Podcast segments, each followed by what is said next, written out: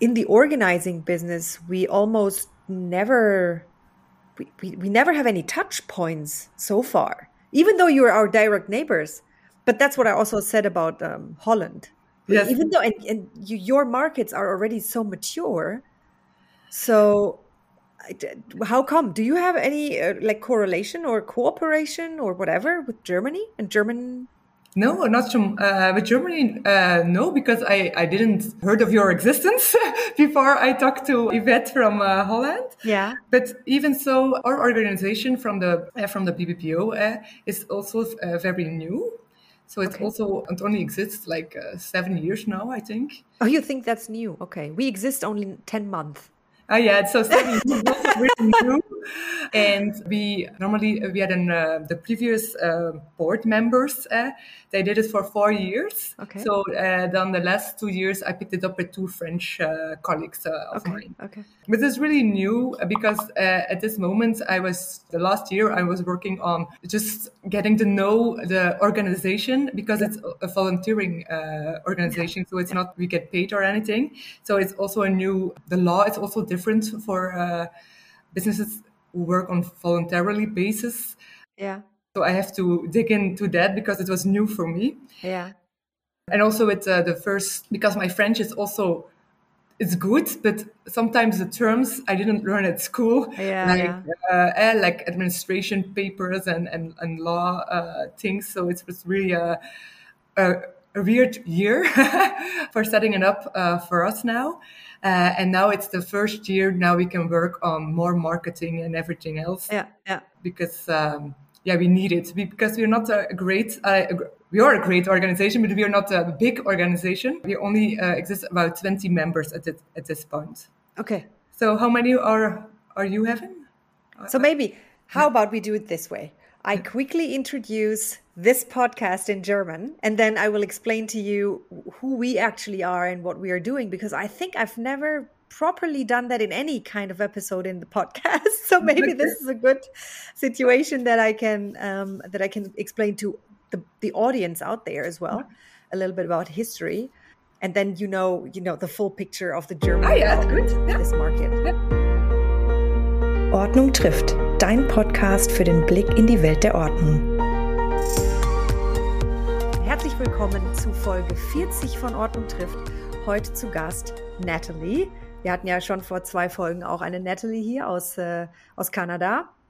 Aber heute ist die ähm, Präsidentin der belgischen Association bei uns. Und äh, obwohl wir direkt Nachbarn sind, genau wie mit den Holländern auch, haben wir tatsächlich vergleichsweise wenig miteinander zu tun. Und wie sie schon vorher gesagt hat, gibt es auch ähm, ja, wenig Wissen über die jeweils anderen Märkte. Und das wollen wir jetzt heute ein bisschen ändern.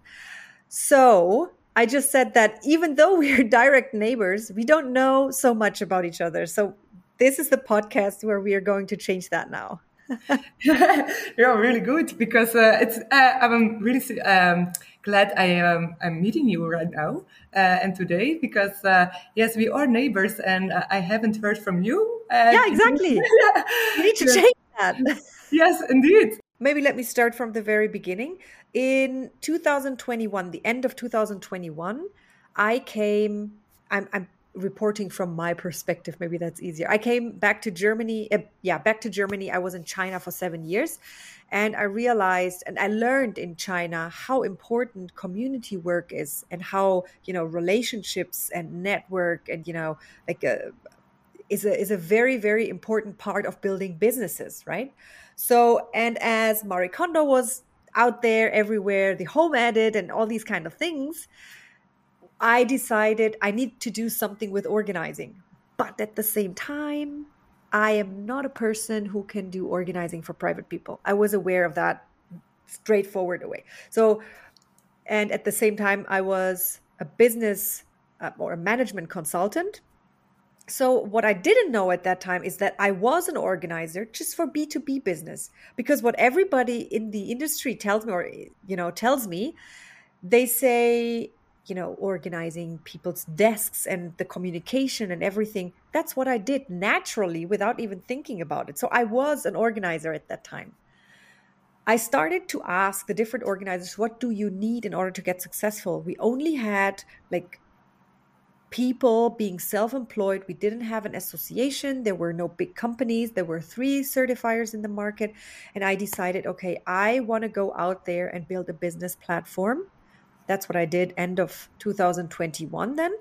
And uh, in the beginning of 2022, I, well, I joined together with two of the companies that provide certifications.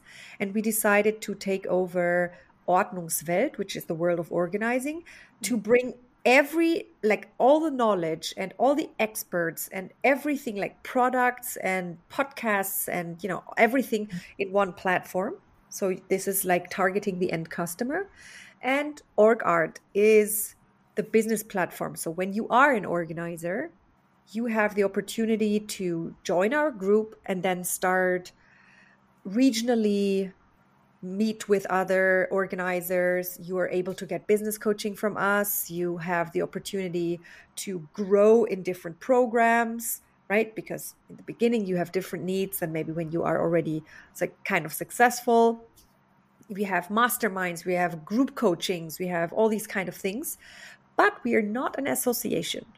Yeah. Because as you just mentioned, you're doing that voluntarily. And yes. there were efforts in the past where people wanted to develop an association and found an association, but the market is quite immature still.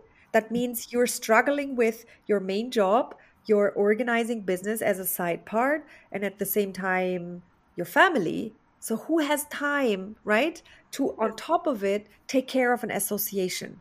It's not the time yet, but it doesn't mean that it won't be. Let's see in the future whether um, we're actually going into that direction. and we are about, well, I would say so. In November, I said there might be about 1,000 organizers in Germany, Austria, and Switzerland, including the influencers. So, not just people who go on site, but also those who are influencers or writing books or stuff like that. Mm, now, maybe we're about 1,100, I okay. would say, 1,200. So it's it's increasing steadily.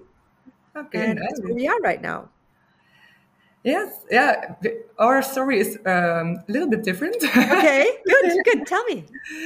Yes, uh, so um, like I was, I started five years ago. Mm-hmm. So I um, I uh, get um, I get a formation uh, to uh, get the professional organizer degree uh, okay. and this and and then I joined the association um, where I'm now president of. Yeah. Um, and now uh, four years, uh, it's the, the, time for a, a president you can change after four years, uh, the board members, and um, nobody else wanted to do it anymore because see? they don't have time. See, see, see, that's exactly the point. Yeah. Yes. So, and I was okay. I was still a young member, and I was thinking, oh no, I really loved the association because uh, I, you could meet with other. Uh, people who are passionate about organizing, learning new stuff. So I wouldn't, um, I I wouldn't mind if it would stop. So I volunteered to uh, take over the, uh, the, association and together with two other people of the French part, my colleagues, uh, we started uh, then two years ago, actually yeah. one and a half year ago. So it's still not, uh, still uh, very young. And yes, it's uh, it's been challenging because we were not that big. Because also in Belgium there is a lot of work still to get uh, to know our profession. But we are about yeah, 20 members at this point who are yeah organizing in Belgium. But there are many many more. Yeah. Uh, but we had a, a really um, I think a small marketing issue. I think I don't know because last year when we t- took over, um, we sent out hundreds of emails okay. to professional uh, organizers that we found on the internet, yeah. uh, telephone numbers, everything we could find uh, uh, from other people, and actually. Um, not a lot of them replied that they want to be in an association. So it was really, they didn't saw the benefits of it anymore. Okay. So it was really strange because the benefit I can see is if we were uh, together and stronger, we can go negotiate also with the governments, get better funding. Uh, also, people get to recognize us uh, more. Um, the more publicity for us. Yeah. Uh, also more coaching, more um, yeah, a better coaching, better professional organizers uh, to uh, to set on the market. But Yeah. uh, at this moment, we I think a lot of the people we reach, the professional organizers we, we reach, we they didn't see the the plus anymore, the advantages. The advantage of it. Yeah. Okay. So now uh, this year we uh, because last year we had a lot of struggle with the administration and the takeover of everything. Now we are going to focus uh, more on finding new people. So now I'm calling the last month each time professional organizing and explaining to them what we do, what we want to, uh, what the advantages are, what we are going to do the next years, Yeah. um, and hopefully uh, they will come more and more and will join our association. So, how many uh, organizers are there in Belgium, and how many people live in Belgium actually in the northern and the southern part? Uh, it's about 10 millions uh, people that we have. Uh, I don't know exactly how many organizers that uh, uh, we actually have of in the because the French part and the Dutch part is also a little bit separated okay. Yeah. Yeah. Of course. our. Uh, but I know uh, I can just count over a hundred already that I personally know in uh, in the Flemish part that uh, that there are. But I know in the French part there are even more because in the French part, in my opinion, is that there are that is more known a professional organizer than in the Flemish part, or they're more wanted to take help. Uh, of, uh, from a professional organizer than in the Flemish part. Yeah. it's my opinion. Yes. You know, but then I have a really interesting question. So you are the only country that I know. So you are divided in with two languages, right? Yeah, three actually. Still a little bit German also on the. on the- Okay. yes. Okay. But then you have the French part and the, you know, Dutch speaking part. Yes. Um, don't you think that maybe for them, the the um, Dutch association and then maybe for the French speaking, the French association might be also interesting? Yes, we we were talking about it because uh, about a month ago I talked to Yvette from Holland, um, but it's not possible to actually join uh, like the Flemish part Holland or the French part uh, French because Okay. we also need an association here in Belgium who is. Um, if it's getting bigger, you can uh, get um, how do you say it. Uh, you need to negotiate with the government, or Yeah, yeah, exactly, and that's not possible if you're joining really Holland or French, uh, France. Okay. So, but now normally I talk to Yvette uh, from Holland next week, and we were hoping for a collaboration because Yeah, we are for the Dutch members of our team. If it's uh, okay, I will uh, I will know next week.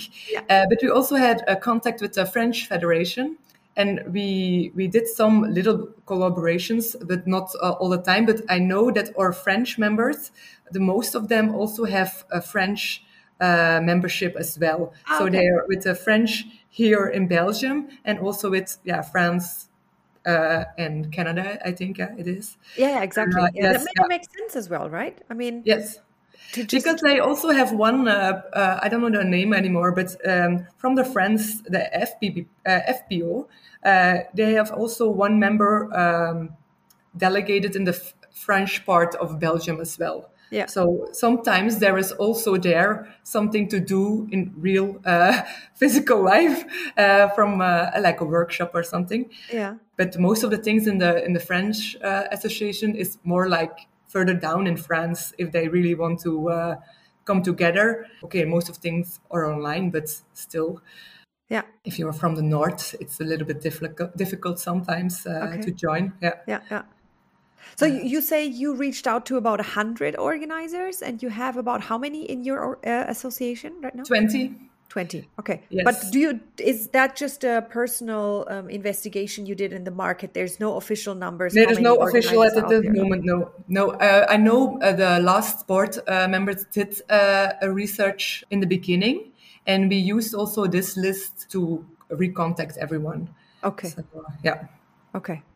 And Yes. how do you get and to how do you personally, but then also everyone else, how do you become an organizer? Is the the normal way you decide you want to do this and then you get a certification somewhere, maybe in Holland, maybe in the US, maybe in France, and then you start part time mostly, and then some, you know, how how many people actually jump to full time organizing? Is it a thing in in in uh, Belgium now?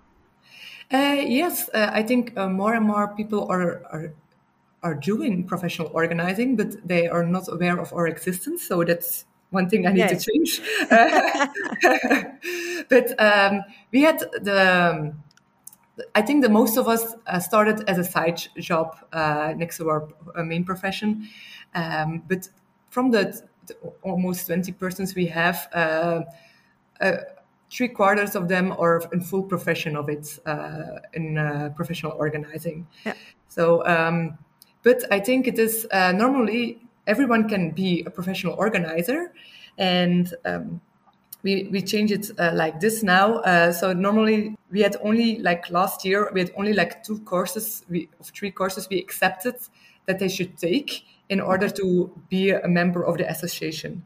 But okay. because we are with a little little not so, a small group uh, yeah. uh, we changed that last year with the intention to gain more members first and yeah. then take a step uh, higher and make a, a, an, uh, a split uh, of which formation, of course, they should uh, follow.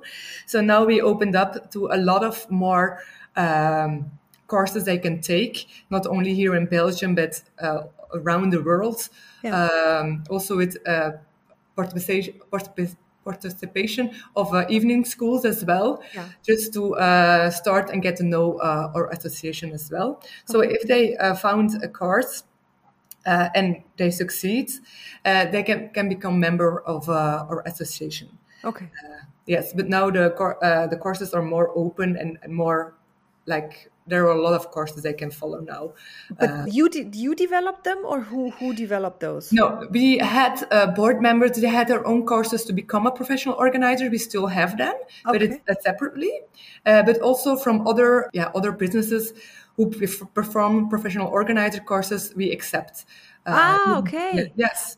Oh, okay. So um, there's different companies out there. Yes. You just have to provide a certification, and then you can join. Yes, and we ask a lot of the the new yeah, formation, new courses that we we we check the courses on the, to see if it's okay or it's not okay. Yeah. Uh, and then we set it on our website if it's a, a, a course that, that we agree on eh, okay, that you should take. And then uh, we also take uh, a step back because. Um, because we are a small group and we want to first enlarge and yeah. um, become more uh, known to the people. Um, we also did one more change uh, beside the formation is um, is in the beginning we uh, we had also like the new members and the uh, regular members. There was a split in our um, in our membership. So normally there there was a, a, difference, a bigger difference between the new members and the uh, regular regular regular members, mm-hmm. Uh, because normally bec- you become a regular member, you have to be like have become uh, like uh, 400 hours in contact hours with your clients. Okay, okay, I understand. Or you can become a regular regular member.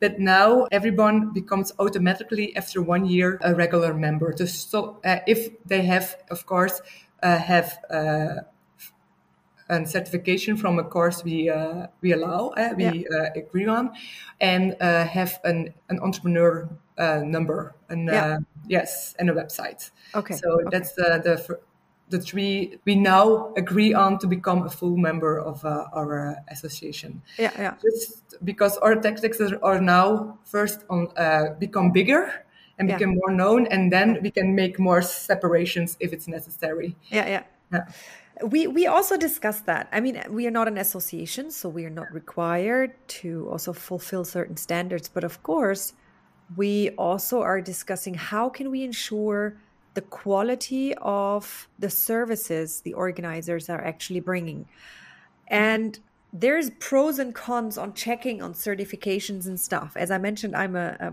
a business consultant a management consultant as well i have a lot of interviews with people they explained to me, "Oh, I did PMP. You know, this is a international or PMI. This is an international project management um, certification." And I ask them th- certain questions, and you know, there's a very, very big gap between theoretical knowledge and practical experience. You know, but and just because you're doing certain things, also you have maybe a hundred hours, that doesn't mean it makes you a good organizer, right? So I know that there's you you want to make it a little bit official so you asking for that but i am still a little bit hesitating with what we want to check for quality of service yes we have the same problems so that's the same doubts as yeah. well but uh, our, our thoughts right now are like if they're not with the association at this moment we can't control them I, not that we want to control them, eh, but we want to control the quality. Eh, but we can't control the quality now, eh, not now either, because we don't have the members. And I think if they are a member, then because um, in our in our rules it says that they have to attend at least two courses of workshops eh, a year. Yeah. So then we can help them become better. Yeah. If they on the way, because okay, the first time everyone learns and even now i learn some new things so i think that if we stick together so if we read more we can learn more and more from each other and yeah. so become better as a professional organizer individual as an and as a whole so yeah. i think our strategy now is opening up that everyone who is interested and wanted to be to build a dream but to build a, a professional organizer to be that one uh, be a professional organizer i think um, um, many persons who, who we can um, yeah bring together yeah. and then teach on the way on, exactly. on the progress i think that's our strategy right now to make it better and probably there will be flaws in the system as well but i think we can handle it when when we uh, encounter them because now our first problem is to getting a no uh, and to get bigger. That's uh, what's one. Uh, yeah. What's now our main issue now. Yeah. of course. You first yeah. need a certain size. Yes. And then you can also, you know, bring all the knowledge to the table, and then they can exchange. Yes. And I think, to be honest, because I discussed with a lot of people whether a structure of an association or you know a for-profit company is better, and um, I still feel when it comes to development and structured development, a, a for profit might be sometimes a little bit more focused, right? Because you have to do that now all voluntarily, which I can see. We did a pro bono uh, project. When people do certain things for free, then one do a little bit more and some do a little bit less. And you know, you have some challenge in, challenge in balancing all the energy and, and work and time you put inside. And for profit, I mean, the people that we for example bring in and i'm working on a program for how to win clients in organizing in the organizing industry yeah. right? We will have social media experts. We will have um, cold call a cold acquisition experts. We will have networking experts in there. We can pay them because it's a paid program right but we i think the added value can be then as well sometimes quite high and that's what we are trying to push to make this as well very very professional. Yes I, and i i really understand that because sometimes i'm wondering eh, because i took over the eh, and with my two other colleagues we took over because it was already a voluntary program an association based on uh, volunteers. Uh, and i thought afterwards that maybe we should uh, indeed make it a pay a profit company as well uh, because then you can really work for it and also in, indeed the focus because I, i'm really honest i only work two days a month on our federation and on our yeah. association because I still have my other two companies that I need exactly. to uh, uh, get a hold of. That's why it's going. Enough, right? To, no, to yeah, that's why it's going slower. Yes, it's yeah. going slower because okay, we are with three people who are doing stuff and we are really working well together. So everyone has his has his task, um, but it's not that you can do all day marketing and all day calling new members or following up on new members or yeah that's not because now we we do a monthly um, it's called a BBPO cafe donc it's a, a, monthly online bar. It's like a get together online every month that we do with our uh, members just yeah. to um, uh, yeah help them with questions or answers yeah. and just uh, to know what's going on in the world and discuss uh, topics where they're having at that week uh, that week or that month. Um, and we organize four times uh, per year we organize like workshops so and they the persons who give the workshops or the lessons we pay from the subscription money so they pay yeah. like 200 uh, euros per year Okay. And from that money, we pay uh, the people, The who, speakers. uh, yeah, the workshop, yeah, have the speakers. But because indeed we are with a small group, uh, sometimes me and my colleague from the board members, we make our own workshops. So a, a lesson from we learned or um we make our own workshop. So it's we do it for free. Yeah. so yes, uh, just to help other uh, professional organizers uh, to move ahead and to grow because that's still our main intention. So we're trying to do that by the one and a monthly uh, cafes online and uh, for workshops uh, per year, and then uh, they're having their uh, details uh, naturally on our website as well, so people can find it. Okay. We have also one organizing week we, we do every year also. And Ah, yeah. Is it on 20th of May? uh, March. March. March. Oh, March. Okay, because Yes, because there's the 20 World is the Organizing World, or- World Organizing. Eh? Yeah, Yes. yeah. It's in, it's on an agenda. so, Same here.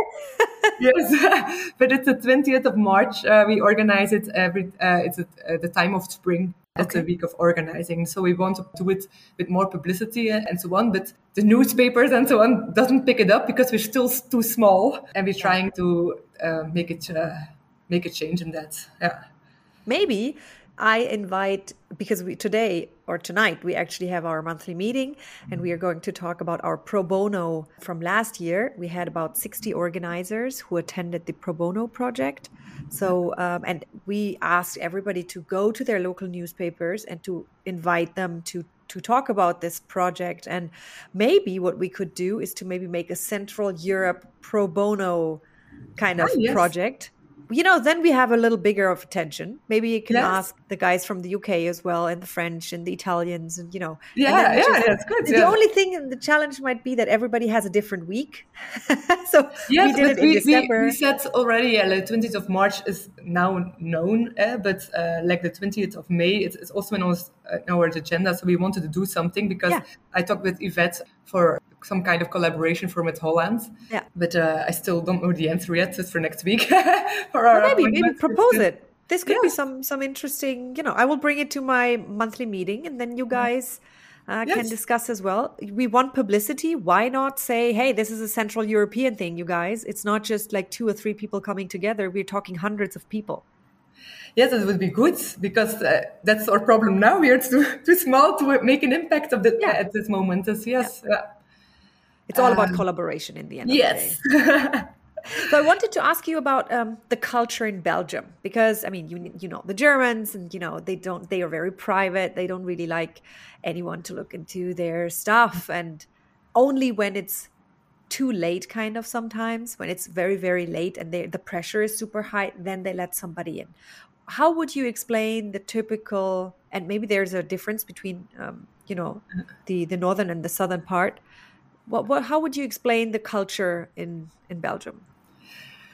I think they they're still also very private. I think it's not like in America; it's the completely opposite. I think. But uh, just uh, as I told you before, there is a little bit of difference. I think between the French part and the Flemish part. Yeah. I think the Flemish part are more private than the French part of Belgium. So the south Oh, is there.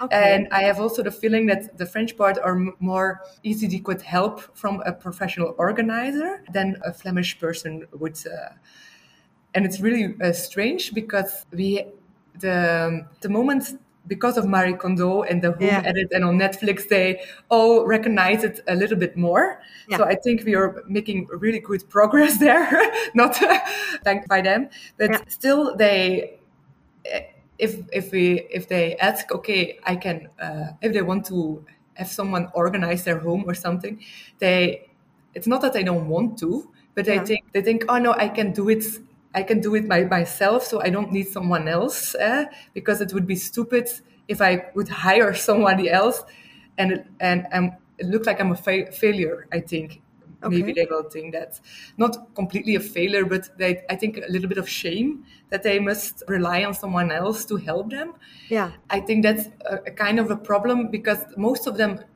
they realize now, I, and I speak for the Flemish part now, realize now that they that they need something like an organizer because they now know that there is a lot on their minds and a lot of issues, and now they become aware, but they're still the, the first step is not always there. So maybe okay. they contact, but then they say, oh no, I will do this on my own. Because also, yeah, the prices, it's not like you're paying a cleaning lady or something, it's something, something else. So that's also the struggle for private persons there to, um, uh, connect with us as professional organizer because if you go to a doctor or a therapist or or another a psychologist you also uh, you only need to pay like a bit of the price yeah. but for us coaches they have to pay the full price and also that i think is a little bit of uh, an extra struggle yeah. to really get in contact with a professional organizer okay yes because I, I really think and i think it's uh, if you're getting bigger i really hope so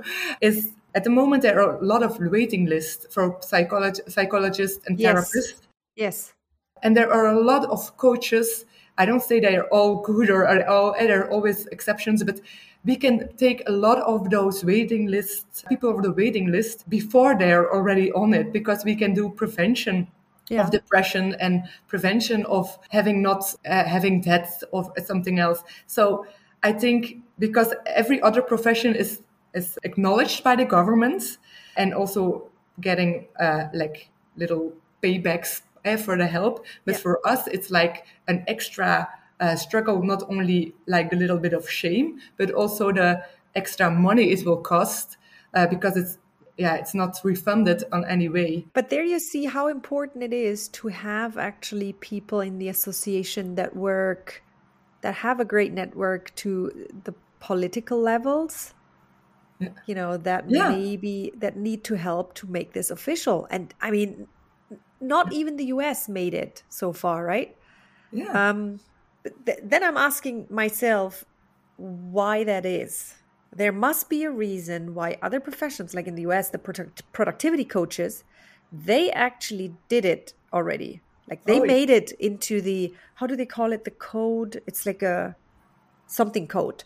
Oh, yeah. they got it to you know also get insurance and everything. So they did it. How come the professional organizers that exist since the 80s don't have that code yet? No it's really i mean it's just a formality. That's what barry says as well. I understand. But in the end of the day that symbols also something. And globally everywhere we have the same picture. I'm wondering how why? Why why is that? I mean I, I think we need to understand that associations need to work on a political level and bring people on board that really work on political awareness of this and yes. of course the chambers and you know the the different chambers that you need to make aware of. Yeah, yeah. What it also the, the yes, yes. Because yeah. yeah. we really need someone. And yeah, our first steps was I already told you like a million times, I think now in this interview, is uh, first get bigger, then we get yeah, a little bit of impact uh, yeah. to ask those questions, to actually uh, mingle in the in the government.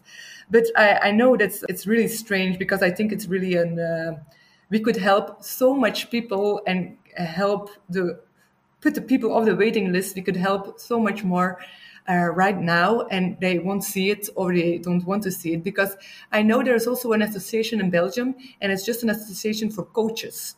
So we are yeah, exactly. an association for professional organizers. So we work yeah. now with also the association for coach- coaches as well. Yeah. Uh, and we're working now on a kind of concept because nobody else uh, knows what which coach does and what it's good for and what is the difference with a therapist or a psychologist. Because yeah. now they have uh, a lot of coaches like healing coaches professional organizers uh, productivity productivity coaches uh, but so much more uh, everything everyone has named coach on it uh, sometimes. And now they want to make a, a great a good difference what each one does so there so there won't be so there can be a, like a the beginning of a standard for for each one of where that uh, where they can fit in and it will be clearer to the to the client to the customer which yeah. uh, each uh, coach would do yeah that would be also that's a good idea to go and work with the the association of coaches yeah. for sure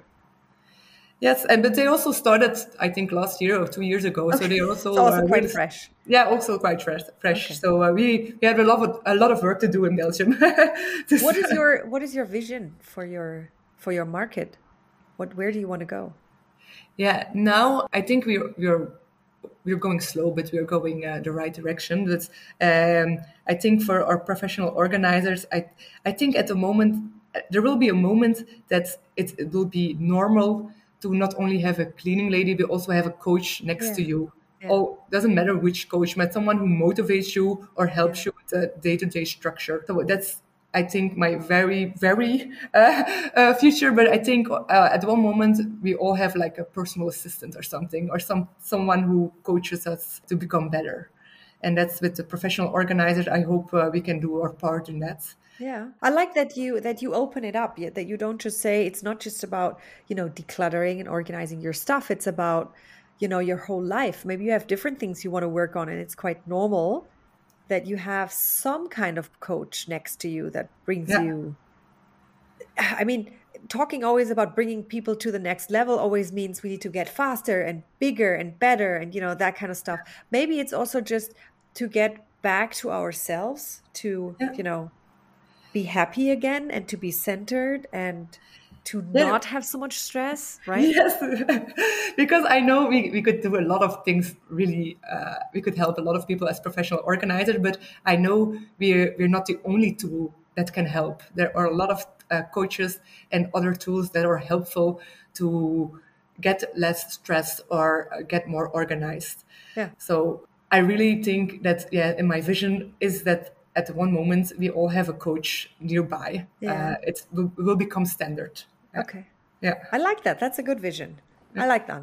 So because that also opens up the idea of collaboration and cooperation with um, other coaches and you know people that bring or deliver certain service to to the end customer or to B2B, I mean to other businesses. Yes, indeed. Yeah. I mean for them, for a lot of companies, it's normal to have consultants and coaches Yeah. inside the company, right? Yes. And I think, or yeah, my vision is I'm a consultant in private as well. eh? So in private homes as well.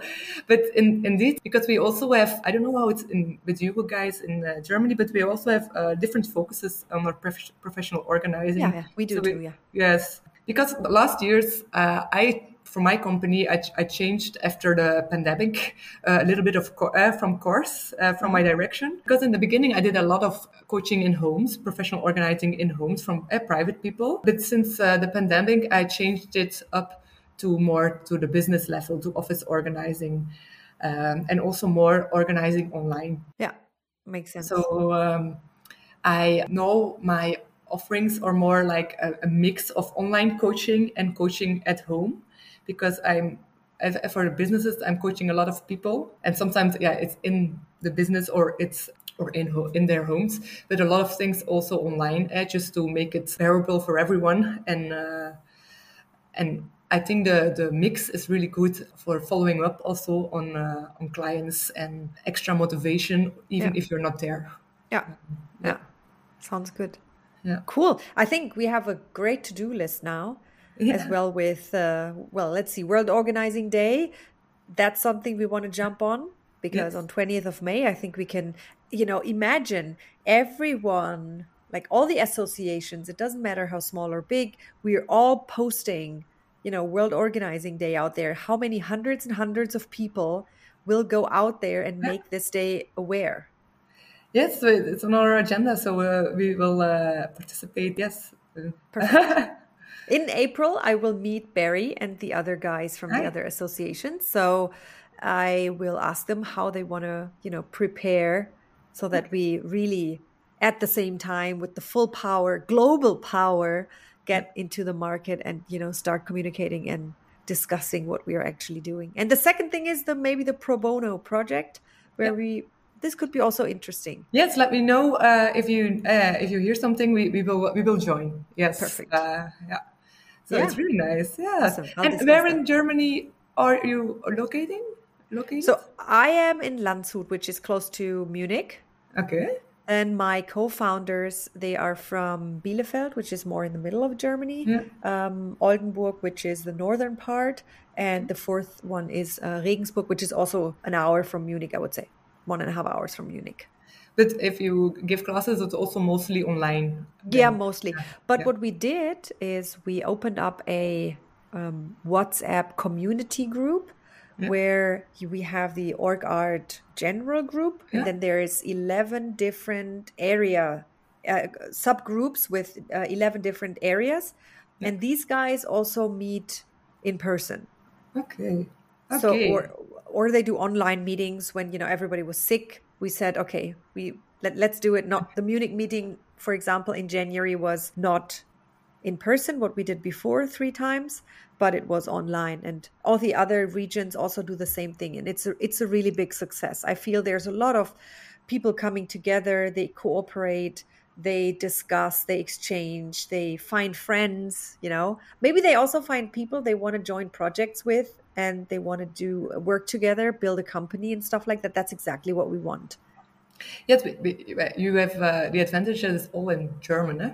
so it's really That's what I said. So Yes. it, for you or Canada or, or Switzerland, it's very difficult to bring everybody in one uh, to, to one uh, yeah, Yeah, yes, group, right? yes Because because uh, yeah, the, not every Flemish speaking person speaks French and the way around. Yes. So we, if we have workshops or speakers coming, we all, we most of the time we have um, a, tr- a translator with us. Ah, So- yeah, yeah, yeah. Yes, but it makes it also a little bit more expensive for our workshops to host because we also have to, we all, all the time have to pay two people Yeah. for the same uh, workshop. And if we don't find a translator for that time, we, we search for another workshop in the French part or in the Dutch part at the same time. So everybody could be. Uh, Oh, wow. So that makes it an extra struggle uh, for us. Also, yeah, communication is all right because there are good translation um, tools online, and also we have a Facebook group then uh, which we use uh, to communicate, and there's also automatic translation on on every text you you type. So. Uh, that's also uh, really handy, but yeah, still, it's a it's a it's a challenge. Yeah, for sure. And you know what? The the initial idea of the uh, IFPOA, the International Association, uh, Federation for Organizing Associations, they they wanted to have one association for all the organizers in the world to join, but language. Yes, language didn't well i mean and different cultures that's one thing you can overcome that but language is something you cannot just overcome that's why they No. decided no we have the single associations join but they will locally work Yes, because I thought the first time I started this, I thought, oh, we talk in English. It would be perfect. We do all our workshops in English because English is a global language. exactly you No. would think that so but it's not not the case. it's not the case. so I said, oh damn, I need to refresh my French. yeah yes. I'm, I'm happy we just have one language so then i believe then the french people or the french organizers stay in the french part french speaking they stay in the french speaking part right and the other way around yeah, but we also have Brussels. Brussels is also Ah, there. okay but that's the and Brussels, they, they speak every language, Yeah, so okay. it's okay. Yes. Makes sense. Uh, yeah, so if you're around Brussels, uh, it doesn't matter. They go in the Flemish part and in the French part. Yeah. But if you uh, really live in the French part, you don't easily come in the Flemish part to Yeah, organize and the way around. Yeah. So, Makes sense. Well, great. How about you just send me all your links and everything like you have from yeah, like your personal website and then also from the association. So we can have a look at that as well. And yes, uh, I, I wrote a, a book two years ago. Um, wow. Yes, it, it's a typical book. It is not. It's it's called in Dutch uh, "Feestdagen zonder stress." Uh-huh. And it's in English, it's holidays without stress. So it's our techniques for everyday life, actually for, for organizing, but with a twist of the holidays. Okay. So because we get a lot of gifts and a lot of stress of the parties we need to organize or go to uh, other parties, but also a lot of toys at the end of the year for children and how to organize that. yeah. The New Year's resolutions uh, is there. So uh, it's like organizing the end of the year and the start of a fresh new beginning, eh, full of energy, but it or with techniques for every day uh, to get organized. This, uh, because of the pandemic, I was using my time really well uh, if I wasn't able to attend in private homes. So uh, that's what I did. Makes sense. Yeah. Great. Uh, quite a lot of people write books. Yes, I I can see also in Germany. It's quite interesting. Yes, I can tell you it's uh, it's good for marketing, but it's not for earning money or something. Oh, that's what everybody says. yes, that's what everybody says. But anyways, you yeah. know, it's like um, how can I say that? You have different investments, time investments, for example, and that pays all into your organizing business. And if it's you know the time you spend on writing a book that shows you know to the outside that you're an expert in something maybe it's not in return of money but in return of being aware like being seen yes yes i think uh, that's a that is really really going well because people recognize me now and people know uh, what I do, what I do, and what I've done. So that's that's a good part, and they trust me also more. To so if they have doubts, and they see, oh, you've wrote a book or, oh, you're the president of the uh, federation, then they were like, oh yeah, I can trust you. You must yeah, be, exactly. uh, you must be okay. So I can trust you now. So uh, that's that's a good thing. Yeah. Cool. Well, yeah. great. Thank you very much for for this exchange. Yes, thank you. Yeah. Das war's auch schon für heute. Danke, dass du dabei warst. Wir freuen uns auf die nächste geordnete Runde mit dir. Happy Days, deine Verena.